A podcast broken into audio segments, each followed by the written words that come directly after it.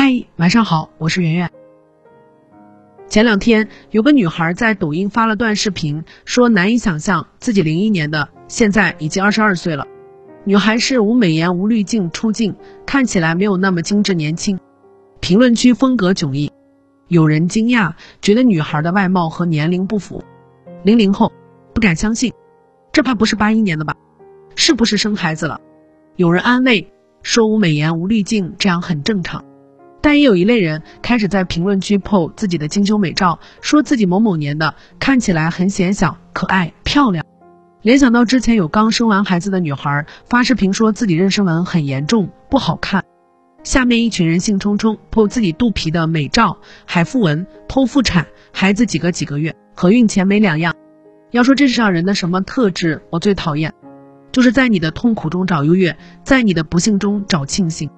你生病导致外貌受损，他说自己的脸健康红润有光泽；你产后身材走样，难过抑郁，他说自己孕前孕后没两样；你说自己家庭封建重男轻女，他就秀自己被爸妈富养，家庭美满。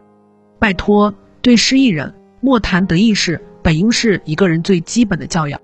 张颂文老师参加某演技综艺，分享过一段他和包贝尔的往事。包贝尔毕业之后经常跑组，各种试戏。却屡屡碰壁。有天，他来到张颂文家，请张颂文帮他个忙，陪他去见一个剧组。他说自己很想演一个叫韦小宝的角色，已经试了很多次了。副导演建议他找个人来和他搭戏试镜。张颂文正在考虑的时候，包贝尔说：“老师，陪我去吧，我衣服都租来了。”到了那个剧组，张颂文说他永远都忘不了那天。剧组工作人员一开门就对包贝尔说：“你怎么又来了？”早跟你说了，你不合适，回去吧。包贝尔特别难堪。这时张颂文说：“我是他的老师，你看他都把衣服租来了，要不让他再试一次。”试的过程当然不尽如人意。出来时，张颂文问包贝尔：“你过来多少次了？”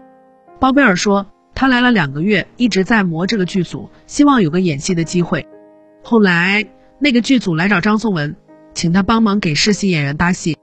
当时他们打车去了一个特别远的郊外。那里有四十个小孩练拳，里面就有包贝尔。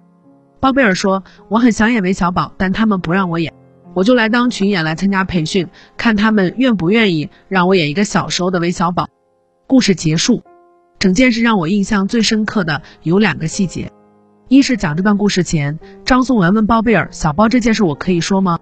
征求了当事人的同意，他才把事情告诉大家。二是张颂文看见了包贝尔的难堪，却没有对他的选择智慧一句。两个细节让我们把张颂文的体贴和高情商尽收眼底。自始至终，他不好为人师，劝包贝尔别白费功夫，也不落井下石，讽刺他做当主角的白日梦。他只是默默陪他去剧组试戏，用实际行为给予帮助。真正厉害的人，从不踩着别人的痛苦彰显自己的能耐。有时候，当着吃不着肉的人的面，别发出喝汤的声音，既是一种善良，也是一种情商。